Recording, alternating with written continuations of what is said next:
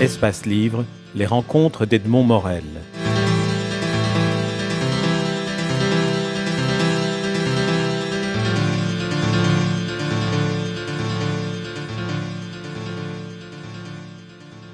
Il y, a, un style qui est d'une part raconter une histoire, donc là on est vraiment Mhm. pris, captivé par l'histoire, et puis il est très singulier parce qu'à certains moments il y, a, il y a des formules qui jaillissent avec une, une très grande poésie, comme vous parlez à un moment donné d'une ville fantôme prisonnière d'un temps parallèle. Ou alors vous racontez, vous avez une description d'un petit garçon qu'on congédie de, Mhm. de la table, et vous avez cette, cette- cette phrase où il va jouer avec ses soldats. Antoine, le neveu de 8 ans, tendit une joue hâtive, dressée sur la pointe des pieds, avant de filer reprendre le commandement de son armée de soldats en résine, hussards, paras et cow-boys mélangés. Par instant, on entendait les brrr, les pchtou du combat. C'est en, en- en- en petit, en réduit ce que vous racontez en grand. C'est- aussi Oui. une, une formule euh, très, très, très subtile. de- Moi, je me rends pas très bien compte des problèmes de style. Ce que je sais, c'est qu'il faut euh, toujours être au service de, de son histoire. Que, que lorsque on parle de la, je sais pas, d'Élysée ou de la cour de Buckingham, c'est très bien de mettre des imparfaits du subjonctif et, de parler à un, Lorsqu'au contraire, on est dans une salle de rédaction, euh, de, de- de salle de presse, par exemple, où on retrouve Jameson souvent, euh, là, effectivement, il y a un peu plus de, de, lai- de- de laisser aller et que même un imparfait du subjonctif se- serait, serait choquant. Donc, euh, bon, c'est un exemple simple, mais c'est vrai qu'il faut toujours être euh, collé à, son, à ses personnages. Et ce que j'ai essayé de faire, c'est que euh, dans, chacune des scènes, enfin tout au long du, du livre, c'est toujours vu à travers les yeux de quelqu'un. Lorsque euh, on est en Afrique, par exemple, ce n'est pas vu à travers les yeux du marchand d'armes, puisque alors que c'est lui le, principal intéressé, mais à travers de le, jeune Azam euh, qui est l'armateur qui l'accompagne.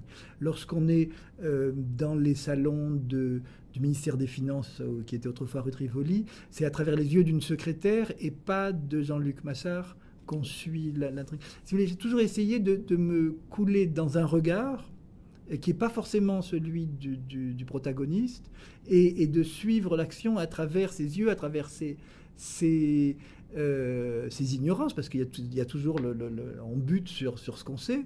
Euh, et c'est encore plus, euh, comment dire, c'était encore plus nécessaire pour tout ce qui touchait aux services de renseignement, où ils sont vraiment liés par ce système de cloisonnement euh, dans lesquels on les enferme. En France, ça s'appelle, le, le- le- je ne sais pas comment ça s'appelle dans les services secrets belges, le, besoin d'en- connaître.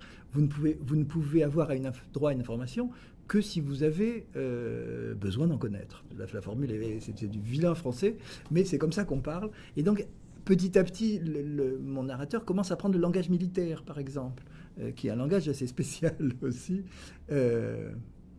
Le document qui va bien. Le, le- le- le- Mais avec votre narrateur aussi, euh, je, je pense à ça maintenant en vous entendant, finalement, aussi le lecteur n'en connaît que ce qu'il a à connaître du narrateur. Bien entendu. Petit à petit, on avance, on en sait plus, on voit plus ou moins qui il est, on voit le travail qu'il est en train de mener. Voilà, ce sont des dossiers qui s'accumulent comme euh, bon, les, des, des, pi- des pi- des pièces de, de puzzle, mais c'est toujours euh, euh, une vérité fra- fragmentée, euh, volontairement, volontairement tronquée, pas, pas, pas par moi, par le- le- le- ceux qui en détiennent les, les- les- les clés. Et, et au bout du compte, c'est le lecteur qui, qui comprend ce qui s'est passé, euh, peut-être même avant le narrateur. C'est le... Oui, c'est vrai que le, le- le- le lecteur devient ce Deus ex machina Voilà, à un moment donné. oui, et- oui. Alors, euh, euh, on- on- pa- parlons un peu, si vous voulez bien, de, du roman et du romancier, parce qu'il y a deux, deux incises dans votre, euh, dans votre livre, et je voudrais vous les livrer pour Mhm. que, que vous me les commentiez. La première, qui porte sur le rôle du roman par rapport à la réalité, ce n'est jamais, je vous cite, ce n'est jamais bon signe quand le dernier roman à la mode vous détourne ainsi de la vie. Vous dites ça à propos de la femme du conseiller de l'Élysée, Sonia. Oui, oui. Alors pour vous, quel est le rapport entre... que- Qu'apporte un roman qui réexplore ainsi une, réalité contemporaine? Euh, euh, voilà, c'est vrai qu'il y, a une- part de res- responsabilité. Prenez. euh, c'était très, visible à la fin du 18e et début du 19e, ce qu'on appelle la littérature romantique. Où, le romantique, qui est un style, qui est, l'esthétique, je veux qui est un style de pensée, un style de roman, une évolution parmi tant d'autres euh, euh, du fait littéraire, et- était devenu pour beaucoup une sorte d'idéal de vie. Et on a vu des, des, femmes languides, se mourir doucement, dans un esprit tout à fait romantique. Le, roman, ça peut amener à ça, ça peut amener aussi à une espèce d'abêtissement euh, qu'on a vu à d'autres époques, où, euh, ben voilà, dans les romans, ça se passe comme ça. Et puis, euh, penser à la, sexualité qui est en train d'être orientée, d'être complètement plus qu'orientée, d'être dirigée par les films porno. je vois chez les jeunes, ils ont l'impression que c'est comme ça, puisque c'est ça qu'on leur montre. Le roman, pour moi, il peut mener à la vie. Donner à avoir envie de vivre, donner envie de faire, de, de, de, de faire des choses ou d'avoir un, point de vue, disons, raisonnable sur la vie ou une envie de vivre. Mais dans tous les cas, il doit être un, accompagnement, il ne doit pas être un substitut. Et euh, lorsqu'il essaye de devenir un d'ailleurs, souvent, il, se casse la gueule. Les, les, les, Parler de, Dumas, euh, quand on finit un livre de Dumas, la seule envie qu'on ait, c'est d'enfourcher le premier cheval qui passe, de le tuer sous, sous, soi, si, si c'est possible, et, et d'attaquer Sabre Clair. Bon, euh, c'est une image enfantine, mais c'est une image de, c'est un élan comme ça. La littérature mortifère, moi, m'ennuie. Et, ce n'est certainement pas celle que, que, vous pratiquez en tout cas.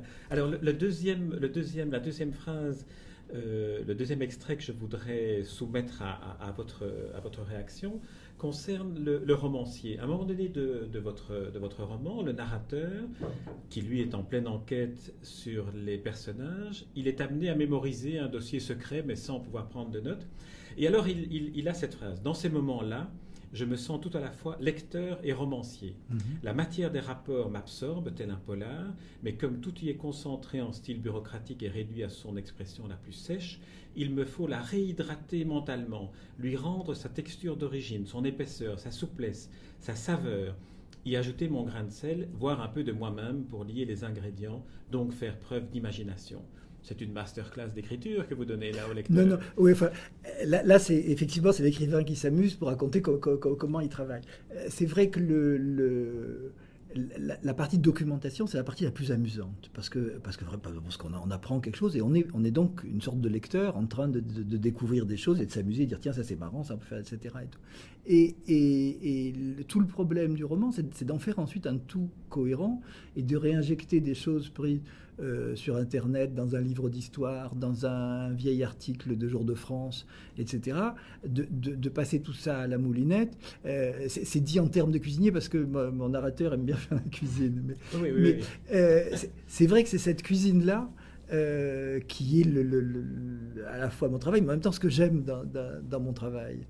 Euh, pouvoir brusquement, euh, vous avez euh, une petite information que vous avez lue, je ne sais pas encore une fois, dans un, dans un texte peut-être tout à fait aride, un rapport, et, et, de lui donner de la chair, de la saveur, d'en monter en mayonnaise, d'en faire un, petit plat succulent, ça c'est la partie très très très amusante. Tout à la fin de votre livre, d'ailleurs, vous, vous, mentionnez une, une, phrase de Léon Blois hum. qui dit L'histoire avec un grand H est une sous-branche de la psychologie. C'est finalement aussi ah, résumé Alexandre Dumas, les romans. Et... Oui, mais, mais, en même temps, l'histoire tout court, parce que c'est une phrase qui que moi je trouvais incroyablement violente. Euh, il faut dire que Léon Blois n'écrivait pas avec le, dos de son stylo, mais euh, que je trouvais assez juste. C'est que, et, que ça m'a intéressé en plus parce que ça rejoignait souvent des choses que j'ai entendues dans les services de renseignement où ils disent l'élément humain reste la clé de tout on peut vous donner tous les, photos satellites, les machins, etc. Il y a toujours un moment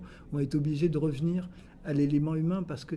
Mais euh, en politique, dans tous les aspects, bon, la politique, c'est naturellement le, ce à quoi il est fait allusion, mais dans tous les autres aspects de l'existence, euh, il y a toujours, au bout du compte, euh, un ambitieux, un amoureux, un, délaissé, un aigri, un, qui, vont faire l'histoire, mais c'est quand même la psychologie le, premier moteur, si je puis dire.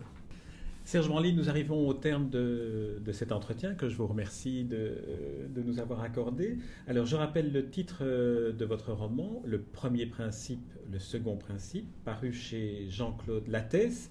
En conclusion, je dirais que voici un roman haletant, un vrai roman qui met en place dans les tourments du monde des acteurs et des témoins de l'histoire avec un grand H qui prend le lecteur par la main et le place au cœur de l'action, mais aussi au cœur des ténèbres du cynisme et de l'affairisme qui président aux destinées de nos sociétés. Un roman qui nous offre un kaléidoscope des 30 dernières années, vu à travers le regard acéré d'un observateur implacable, mais rendu avec le talent incomparable d'un grand raconteur, un romancier, un vrai. Merci. C'est moi qui vous remercie.